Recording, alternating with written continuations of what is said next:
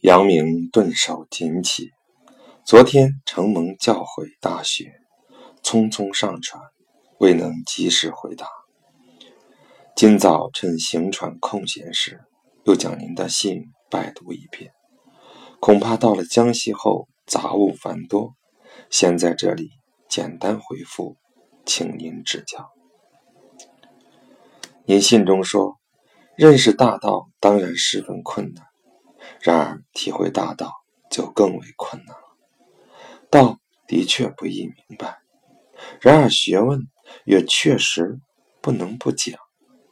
恐怕不能满足于自己的所见所闻，认为这就是标准了。荣幸之至，我从哪里能够听闻这样的教诲？我怎敢以为这就是最高的标准呢？而心安理得。我正想着如何讲明天下的大道。然而数年以来，听到我学说的人，有的嘲笑，有的谩骂，有的不屑一顾，甚至懒得辩论。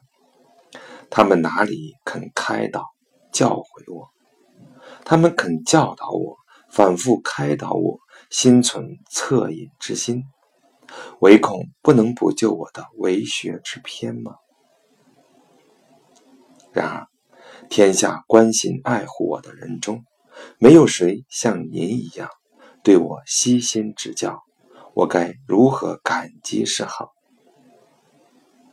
所谓得之不修，学之不讲，孔子也为此担忧。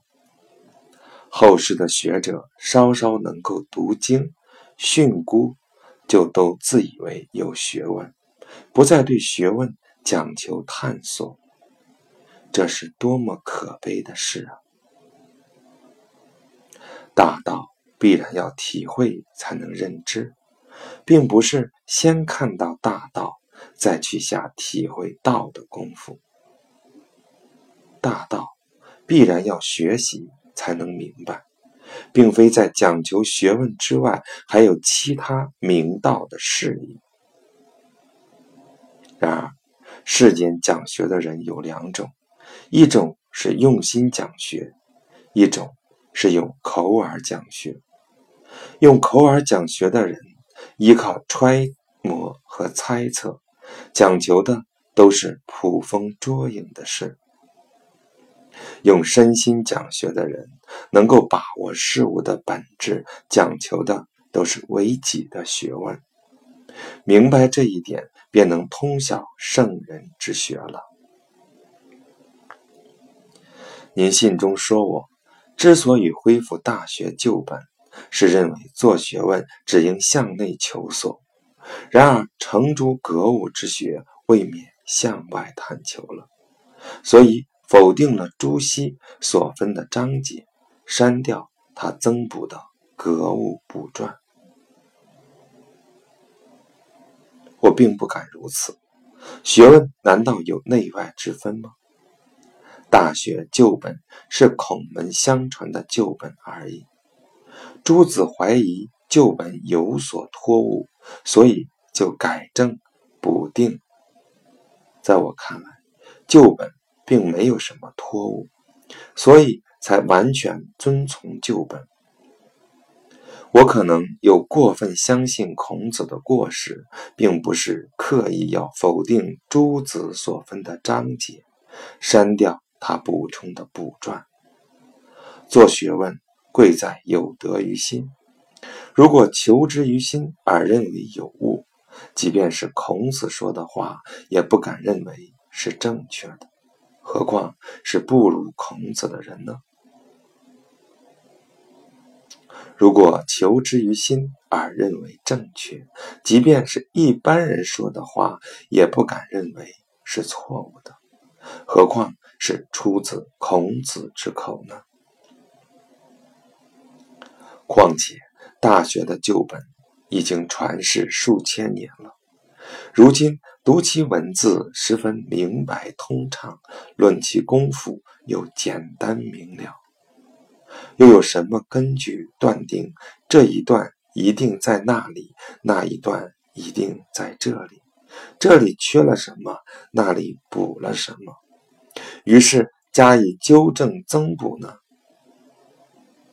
这难道不是对违背朱熹十分在意，却对违背孔子毫不在意吗？您信中说，如果认为做学问不必向外探求，只要反观内省便足够了，那么正心、诚意四字还有没说明白的地方吗？为何在初学入门之时，还要用格物的功夫来使人困惑呢？是啊，是啊。如果要说最关键的“修身”二字，也足够了。为何又要说正心？正心二字也足够了。为何又说诚意？诚意二字也足够了。为何又要说致知？致知二字也足够了。为何又要说格物？之所以这样，是因为学问功夫详细周密，就其关键而言，只是一件事，这就是所谓的调研专一的学问。对此，不能不认真思考。天理无分内外，天性无分内外，故而学问也无分内外。讲习讨论，不能说不是内。反观内省，也未必就遗弃了外。如果认定学问必然是向外求，就是认为自己的天性有外在的部分，就是意外，就是用智；如果认为反观内省为何向内探求，就是认为自己的性有内在的部分，就是有我，就是自私。这两种说法都不明白性无内外之分的道理，所以说精义入神，以致用也；利用安身，以成德也。性之德也，和内外之道也。由此便可明白格物的学问了。所谓格物。是大学切实下功夫的地方，彻头彻尾，从初学到成圣，只有这个功夫而已，并非只有入门之初才用格物的功夫。正心、诚意、致知、格物，都是为了修身。而格物正是每天下功夫所能看得见的地方，所以格物是纠正心中之物，纠正物的意念；正心是端正物的心；诚意是使关于物的念头澄净；致知是实践关于物的知。何来内外？彼此的区分，天理只有一个。就天理凝聚在具体的对象上来说，称之为性；就天理主宰这个凝聚的现象来说，称之为心；就天理主宰心的作用来说，称之为意；就心体作用的明白觉察之处来说，称之为知；就知的明白觉察之处，能够。感应外在的对象来说，称之为物；所以就物而言，称之为格；就知而言，称之为智；就义而言，称之为诚；就心而言，称之为正。正就是正心，诚就是诚意，智就是智知，格就是格物，都是为了达到天理。穷尽天性而已。天下没有性之外的天理，没有性之外的事物。圣人的学问之所以不彰明于天下，都是因为世俗的儒者认为利和物都是外在的东西，却不明白意外是孟子曾经批评过的学说，以至于沿袭深陷其中而不自觉。这难道不是似是而非、难以明白吗？对此，不能不认真的体察。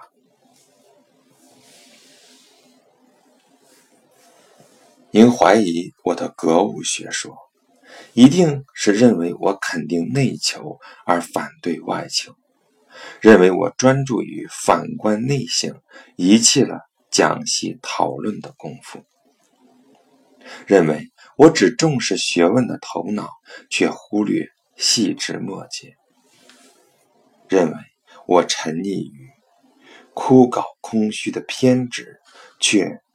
不悟人情世变。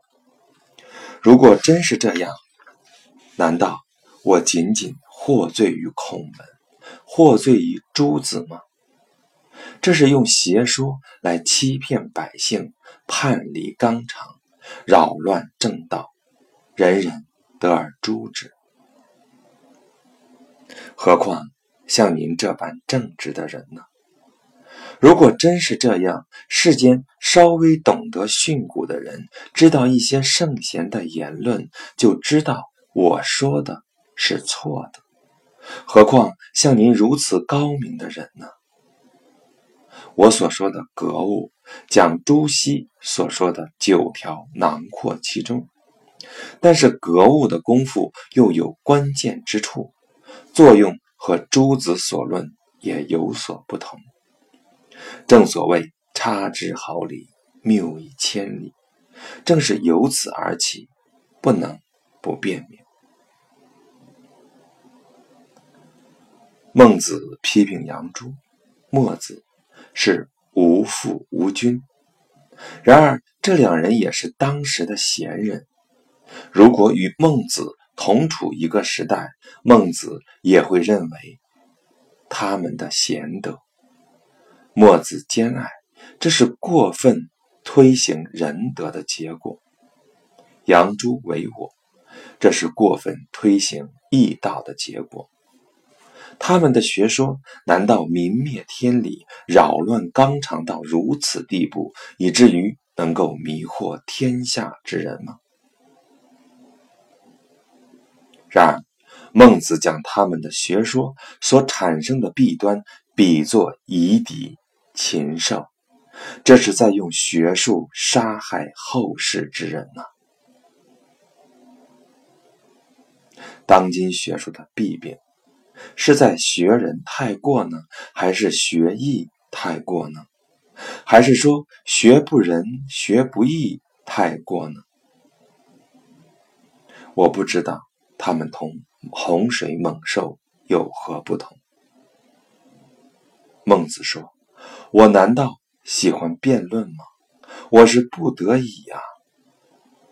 杨朱、墨子的学说冲塞天下，孟子的时代，天下之人尊信杨朱、墨子的人，并不比如今尊崇诸子之说的人少，而孟子独自一人与众人抗辩。唉。真是可悲。韩愈说：“佛老的危害甚于杨墨。”韩愈的贤明不及孟子。孟子无法在世道人心败坏之前加以救治，韩愈却想恢复世道人心与败坏之后，真是不自量力。而且他身陷危险，也没有人。救他！唉，像我这样的人更是不自量力，发现自己身陷危险，却没有人能够救我于死地。天下之人都在嘻嘻哈哈，唯独我却痛哭哀叹；天下之人都趋炎附势，而唯独我却愁眉不展。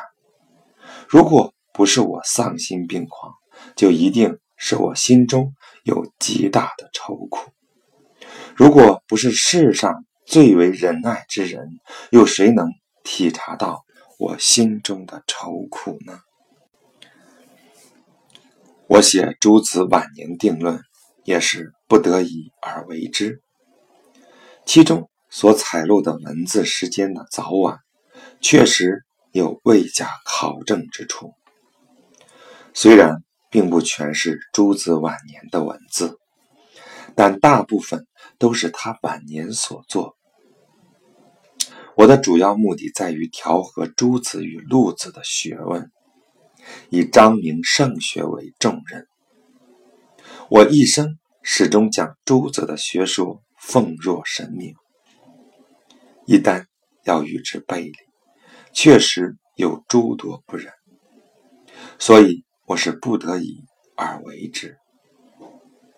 知我者，为我心忧；不知我者，为我何求？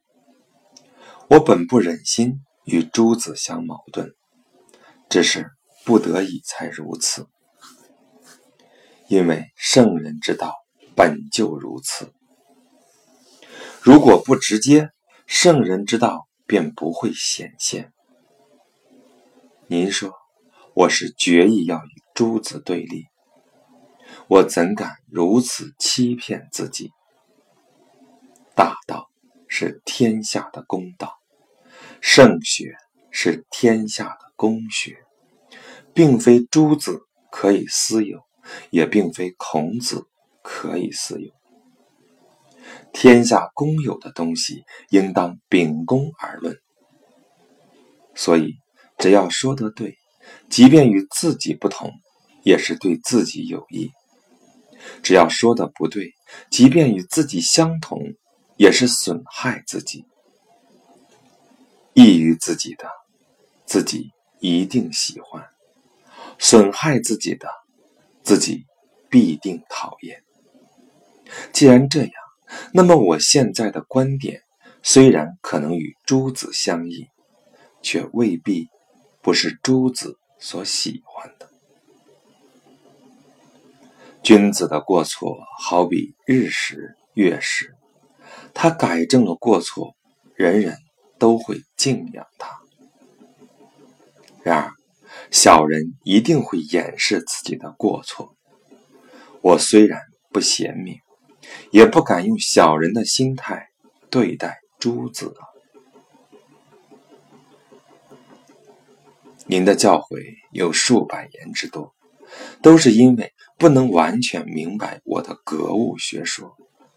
一旦明白了我的学说，那么这数百言不用辩论也可释然。所以，我现在不敢再详细论述，以免过于琐碎。然而，我的学说不是写信可以说清楚的，非要当面陈述才能明白。唉，您对我的开导启迪，不能不说是恳切又详细的。爱护我的人，哪有像您这般对我好的？我虽然愚笨，难道不知道感恩敬佩吗？但是，我不敢放弃心中真诚的想法，而轻易接受您的指教。这正是不敢辜负您的厚爱，并且希望能回报您一二。待到秋天过后，我回来时。一定前去拜访您，当面向您请教。届时，还希望您能够赐教。